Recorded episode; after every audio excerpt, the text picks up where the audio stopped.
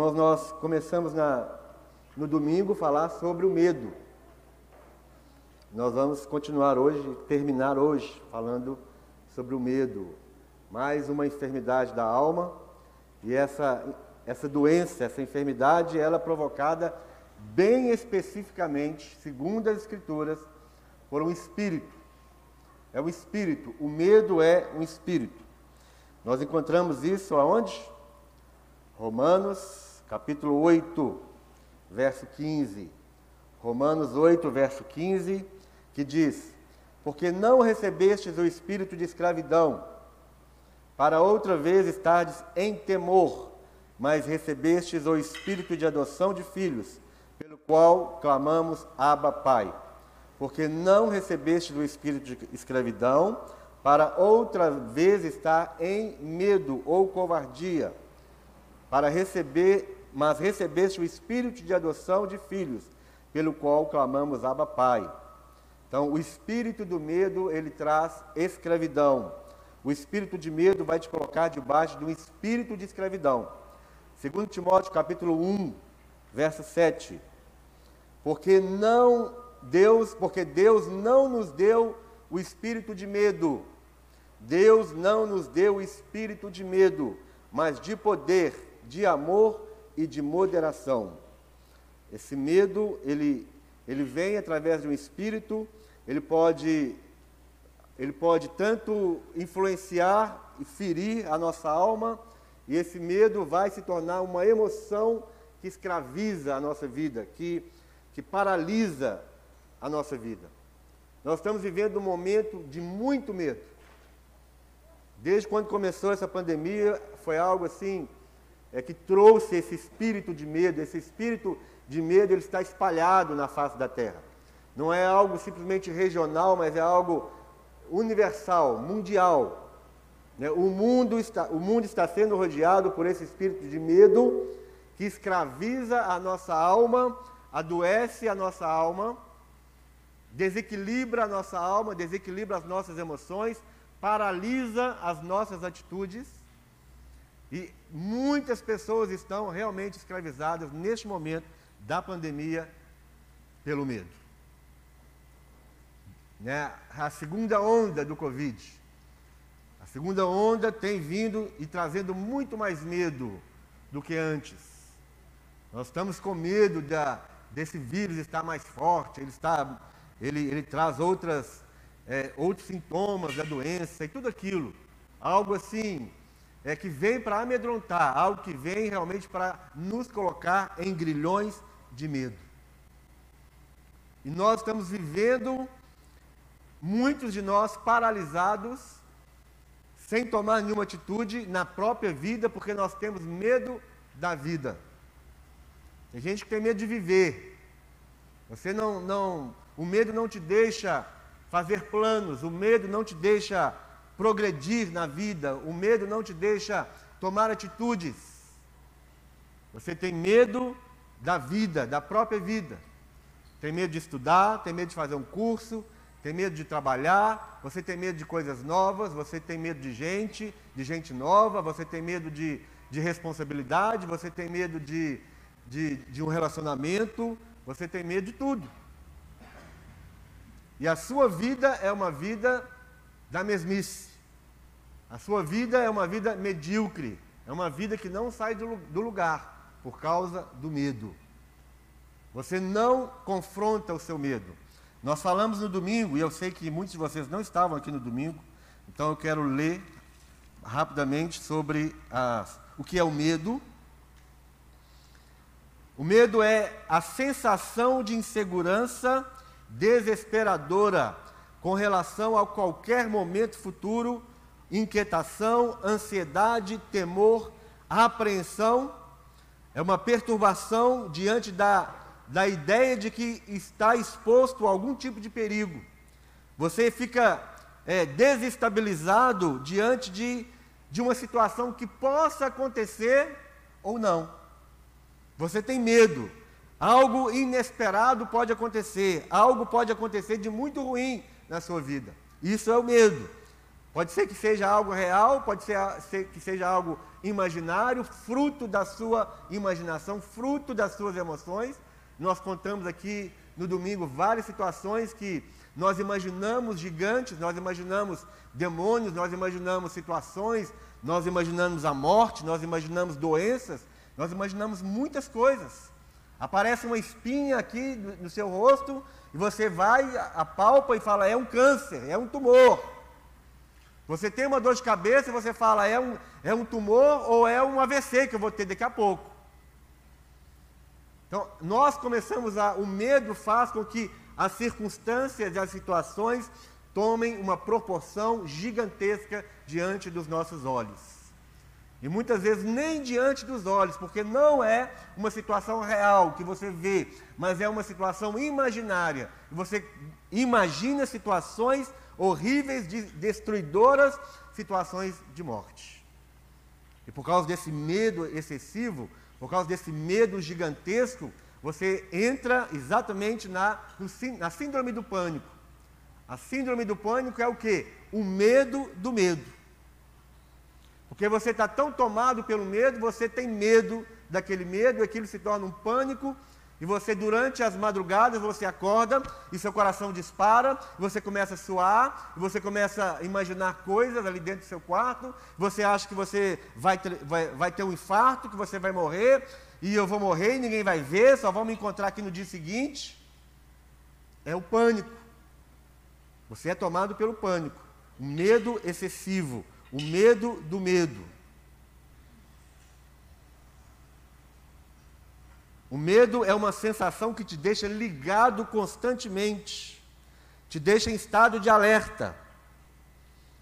O medo vem por causa da sua insegurança, por causa da sua preocupação, por causa da sua ansiedade, por causa de um estresse pós-traumático, um trauma, uma situação que aconteceu com você e você é tomado pelo medo.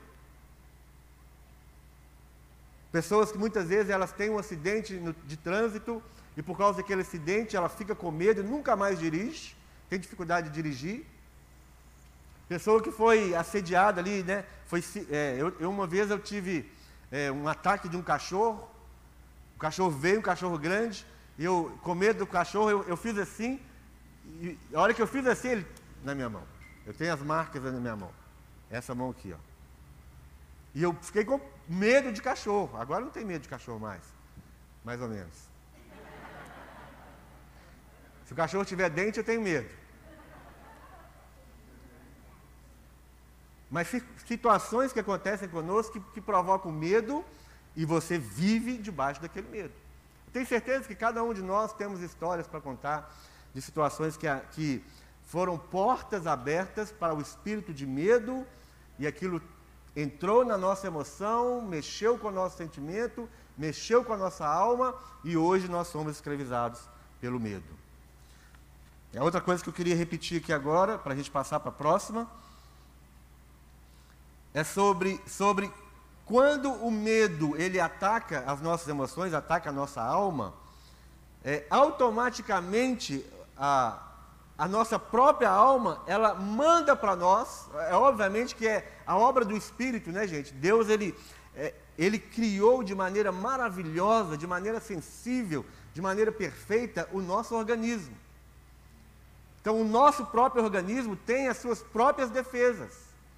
E quando nós somos é, ameaçados por qualquer situação de medo, o nosso próprio organismo manda uma, uma mensagem o nosso cérebro manda uma mensagem para o nosso corpo que, se formos traduzir, é o seguinte: quando você está ali diante do medo, a mensagem que você recebe no seu corpo é: lute ou fuja.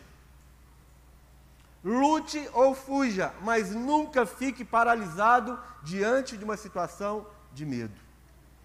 Existem alguns tratamentos de psicoterapia para o medo chamado de, de, Dessensibilização. O que, que é dessensibilização? É, é, é você enfrentar o seu medo. Se você tem medo de altura, então você começa entrando num avião no chão. É aquele, e entrar num avião no chão vai começar a te dar uma noção de que daqui a pouco aquele avião vai para o alto. É você entrar no elevador, se você tem medo de. Se você sofre de claustrofobia, você não consegue ficar preso num lugar, então você entra no elevador sozinho, fecha o elevador e vai até o segundo andar. E aí você vai, vai, é, vai dessensibilizando o seu medo até que você é livre daquele medo. Isso é uma psicoterapia, isso é um tratamento técnico. Mas nós sabemos que nós temos outros recursos, outros recursos espirituais. E nós podemos usar qualquer recurso, desde que você coloque aquilo diante do Senhor, para que o Senhor te fala, usa esta arma. E a arma que Deus falar para você usar, vai ser a arma que vai te libertar deste medo. E quando nós entendemos isso, irmãos, e nós começamos a enfrentar esse medo, nós não ficamos passivos no, diante do medo. Quando você vê que você precisa viver, porque a pessoa que tem medo, ela não consegue viver. Ela não consegue viver. Porque a própria vida sempre vai abrir portas de medo para nós. Medo de entrevista. Quem, quantas pessoas têm medo de fazer uma entrevista de emprego? Quantas pessoas têm medo de fazer uma prova de concurso?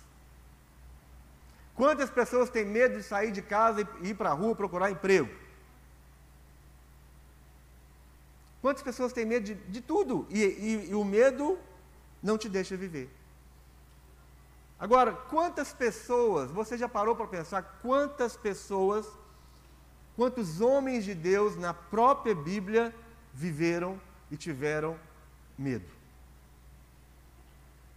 Nós temos vários exemplos de pessoas que tiveram medo. Eu queria falar de duas pessoas somente. Um, todas as duas tiveram oportunidades de medo. Uma delas enfrentou o medo, venceu, serve de exemplo para nós. A outra também enfrentou o medo, não teve muita coragem para enfrentar, passou por maus pedaços. O medo dessa pessoa fez com que ele vivesse em momentos de, de depressão. E são homens importantes da Bíblia que hoje à noite nós, nós queríamos ver algo para que isso sirva para você de inspiração, para que você saia deste medo. Deus quer trazer cura para nós hoje à noite. Desde o começo desse culto, desse culto nós, nós estamos vendo que Deus está, Ele está liberando o, o espírito de cura seja a cura física, emocional, da alma. Deus quer fazer uma obra na sua vida hoje à noite. Então não pense que essa palavra é para o outro.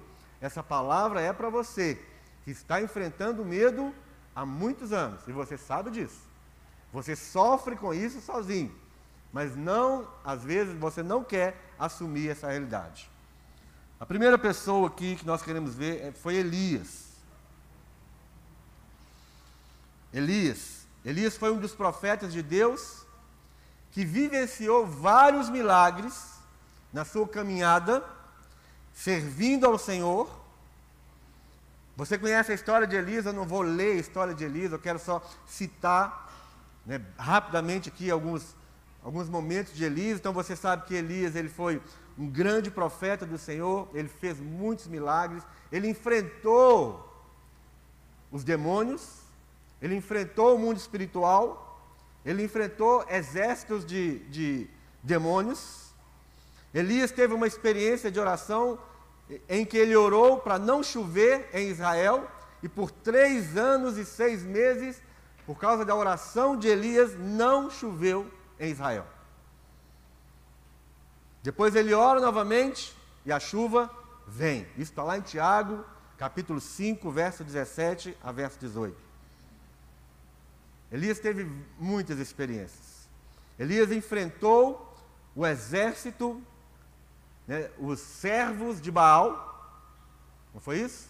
Quantos homens ele enfrentou? Ele lutou sozinho contra quantos? Quantos? Tira a máscara e fala. Estão ouvindo? Hã? 300 mais. 400. Eu acho que é mais. 400? Os profetas de Baal. Primeira Reis.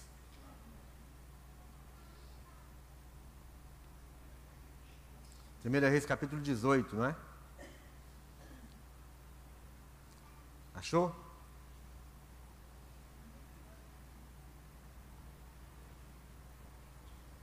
Vamos conferir.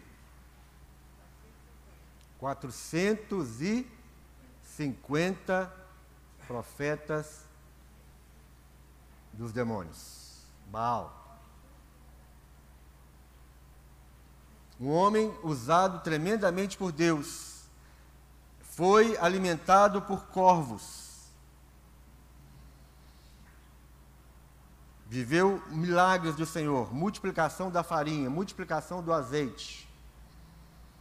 Ressuscitou o filho da viúva. Mas ele, ele enfrentou uma situação de medo. Todo mundo sabe que logo depois dessa grande batalha de enfrentar todos esses 450, ele é ameaçado por Jezabel e ele foge e ele vai se esconder numa caverna. Por que, que ele se escondeu na caverna? Ele tinha medo.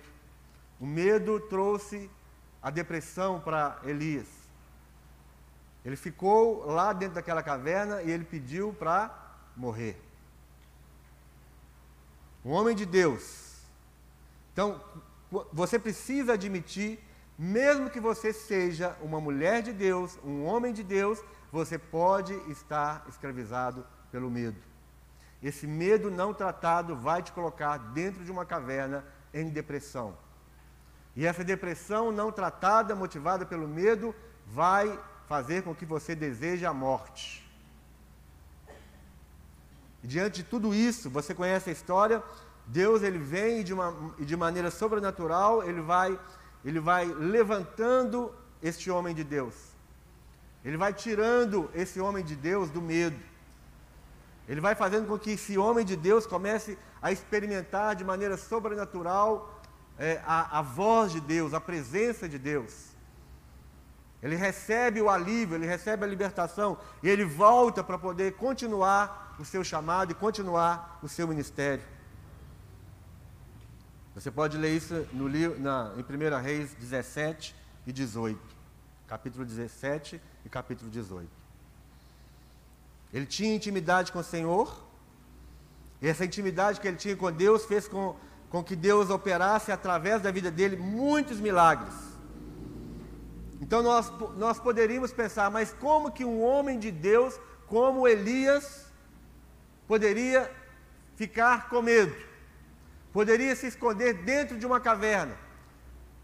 Para os nossos dias de hoje seria: como é possível eu, filho de Deus, filho de Deus, ficar dentro do meu quarto escuro com medo de alguma coisa? Chegar até o ponto da depressão, chegar ao ponto da, primeiro síndrome do pânico e logo após uma depressão e uma depressão profunda, que não me deixa sair de um quarto escuro, paralisado, imobilizado, amedrontado por tantas coisas. Como pode ser possível? É possível. Porque foi possível com ele. Então, enfrente o medo, não, não, não pense que o que, que, está acontecendo com você é, é algo assim que é, é um pecado na sua vida, é, é uma maldição, nada disso, meu irmão. Todos nós estamos sujeitos, se nós vivemos neste mundo, nós estamos sujeitos a, ao espírito de medo, a este medo que nos escraviza.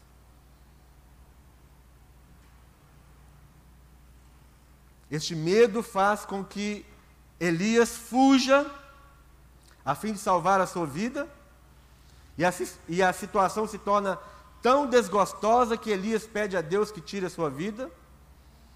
Não era o plano de Deus? Quantas vezes você já pediu para Jesus voltar logo? Você falava, você usa, a vontade de morrer, você falava assim: Maranata. Você espiritualizava a sua vontade de morrer. Né? Em nome da, do, da religião, eu quero morrer, eu não aguento mais essa vida, essa vida tá, eu estou com medo da vida. Aí você fala, Maranata, mas não tem nada de Maranata no seu coração.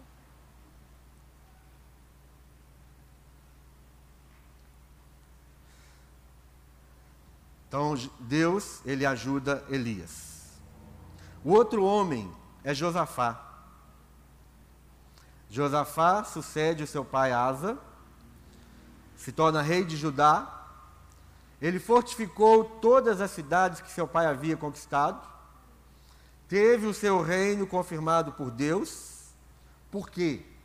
Josafá buscou a Deus, guardou os seus mandamentos, rejeitou os ídolos de Baal, se recusou a praticar as obras, como todo Israel fazia, as obras más, adoração a deuses estranhos, e ele escolheu agradar a Deus. Um homem de fé, um homem de coragem, ele destruiu os postes ídolos. Você vai encontrar isso em 2 Crônicas, capítulo 17.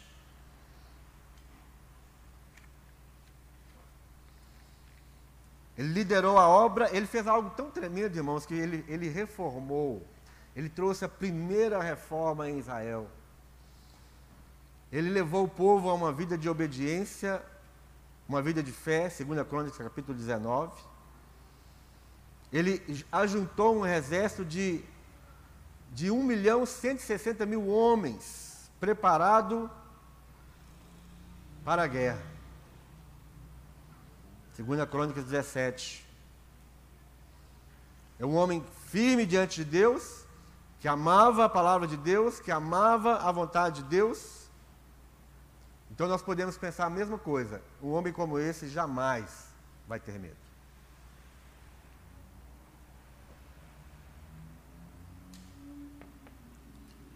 Segunda Crônicas, capítulo 20. Abre aí. 2 Crônicas, capítulo 20.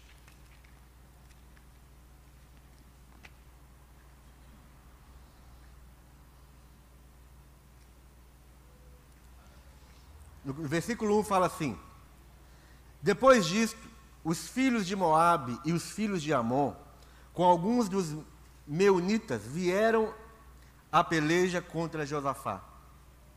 Então vieram alguns que avisaram a Josafá, dizendo: grande multidão vem, vem contra ti da além do mar e da Síria. Eis que já estão em Razazon, Razazon Tamar, que é em Guede. Então Josafá teve medo. Josafá teve medo, como qualquer um de nós. Um homem temente a Deus, um homem que amava a palavra de Deus, um homem ousado, um homem que não não aceitava adoração a deuses estranhos, aqui fala que ele teve medo. Mas que nós precisamos notar aqui qual, qual foi a atitude de Josafá diante do medo. Aqui fala então, no 3: Josafá teve medo e se pôs a buscar ao Senhor. Ele apregoou jejum em todo o Judá, a Judá, todo o Judá. Então, ele não fugiu. Ele enfrentou. Ele enfrentou através de quê? Da oração, ele enfrentou através da busca ao Senhor, ele enfrentou através da, do jejum. E o jejum, meu irmão, você não deve, não pode fazer jejum somente de ficar sem comer as delícias. Mas todo jejum deve ser acompanhado de arrependimento. O jejum que não vem acompanhado de arrependimento, de, de, de é, contrição de coração, é um jejum religioso, é, é o jejum que Deus não aceita. Então, ele tomou atitude. Ele não fugiu por causa do medo, mas ele busca o Senhor, ele ora ao Senhor, ele apregoa um jejum. No verso 12 fala assim: ele começa, é, através do jejum, ele começa a orar, ele começa a clamar a Deus, e ele fala assim no verso 12: Ah, nosso Deus, acaso não executarás tu o teu julgamento contra eles? Porque em nós não há força para resistirmos a esse a essa grande multidão que vem contra nós. E não sabemos nós o que fazer, porém os nossos olhos estão postos em Ti. Diante desse medo, muitas vezes nós, nós nos sentimos totalmente impotentes. O medo tira a sua potência, o medo tira a sua força, ele rouba a sua força. Mas diante disso aqui, o que ele fez foi é, clamar a Deus, falando: Deus, nós não podemos contra esta multidão, mas por isso é que nós colocamos nossos olhos em Ti. Então ele confessa o que ele está fazendo neste momento, diante desse medo. Ele está confessando a sua incapacidade. Ele está se colocando diante da, do poder de Deus, debaixo do poder de Deus.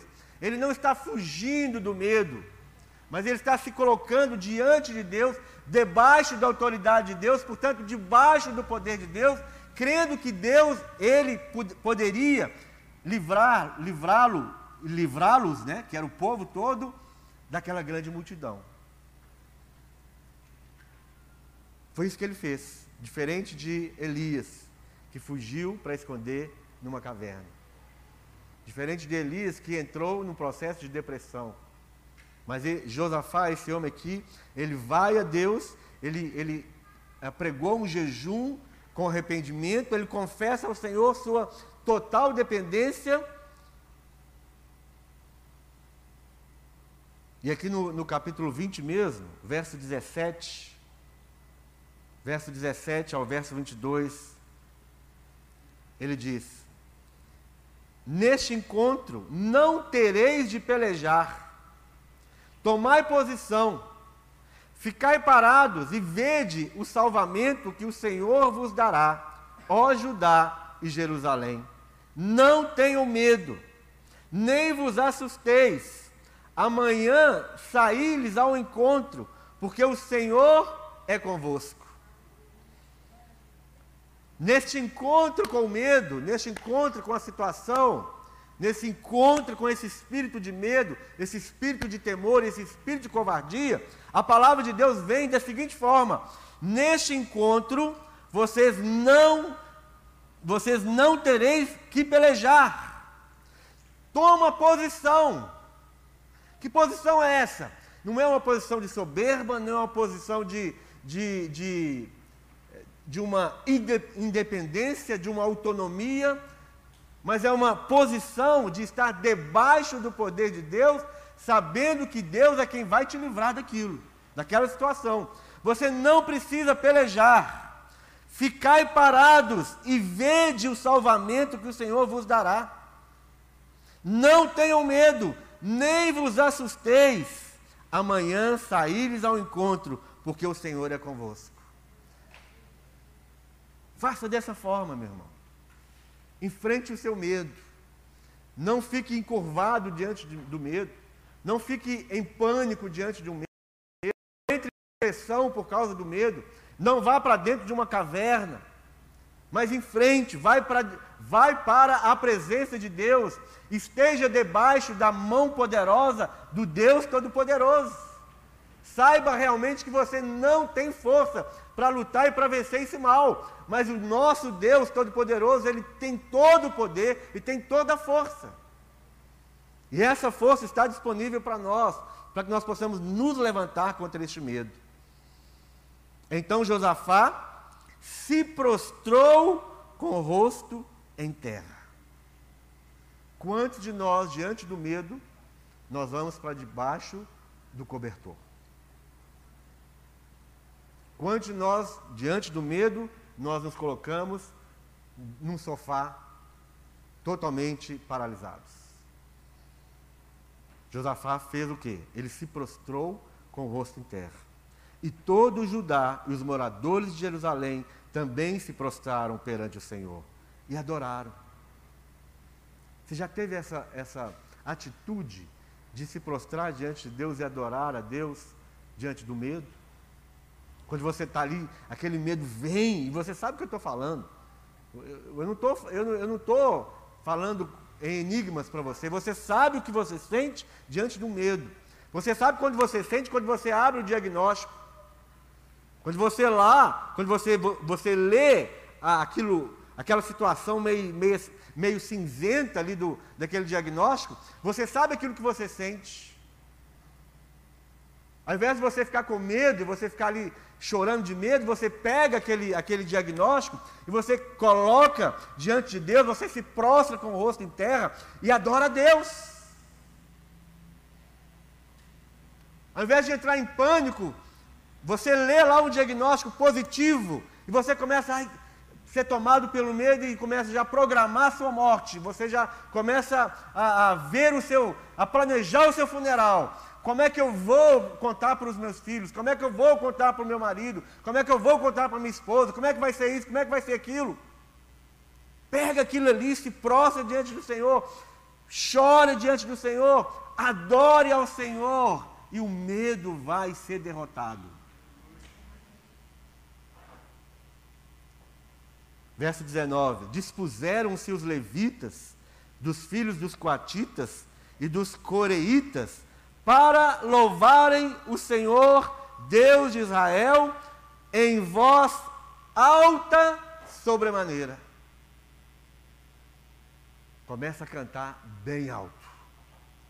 Quando o medo vier, eu lembro quando nós, nós fomos é, num brinquedo da NASA.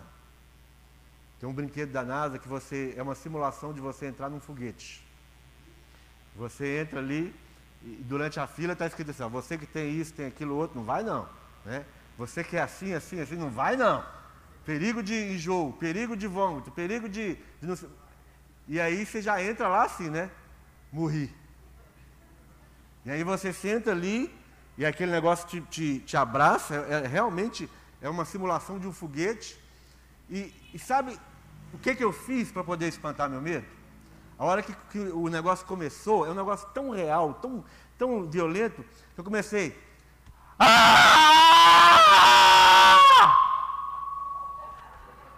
Fica esperto aí, meu irmão. Abaixa aí. Ó. Abaixa aí. É o único jeito que eu tinha de, de espantar meu medo. E é isso que ele está falando. Eles louvaram ao Senhor com voz alta sobremaneira. E olha que eu sou tímido para isso. Mas não tinha jeito. A única coisa que eu podia fazer é gritar muito alto. Eu estava espantando o meu terror, eu estava em pânico naquele lugar, não tinha jeito de sair dali. Então eu tinha que gritar, gritar muito. Eu, eu imaginava eu, eu, lutando contra os demônios ali. Estava indo para um espaço sideral cheio de demônios e eu gritando com aqueles demônios. O único jeito que eu tinha. E aqui você se depara com essa realidade. Louvor pode vir. Os coatitas e os coreitas podem vir. Para louvar ao Senhor Deus de, de Israel em voz alta sobremaneira. Foi isso que eles fizeram. Quando nós falamos aqui, é, é tão comum você falar, o louvor liberta. O louvor liberta. O louvor liberta. E quando você precisa ser liberto, você fica com a sua boca calada. Você fica falando palavras de medo, palavras de derrota, palavras de, de morte. Se prostre diante do Senhor no, com o rosto em terra, adore ao Senhor e louve ao Senhor com voz alta e alta mesmo, sobremaneira. Porque as vozes que estão atrás de você falando, você vai morrer, você vai ficar doente, você é um derrotado, você vai perder seu filho, você vai perder sua esposa, você vai perder seu marido, você vai perder seu emprego, você vai pegar Covid, você vai pegar Covid. Ela não para, essa voz não para. Você precisa fazer exatamente, louve a Deus de maneira forte, de maneira alta. Coloque o louvor na sua frente. Coloque adoração na sua frente. Nos períodos de guerra, o exército de Israel, sabe quem ia à frente? No exército? Os levitas. O louvor. Nós, diante do medo, nós não louvamos a Deus. Nós calamos a nossa boca. Nós fechamos o nosso coração, abrimos para a derrota, abrimos para o pânico, mas não abrimos para a adoração. Verso 20: Pela manhã cedo se levantaram e saíram ao deserto de Tecoa. Ao saírem eles, pôs-se Josafá em pé e disse: Ouvi-me, ó Judá, e vós, moradores de Jerusalém.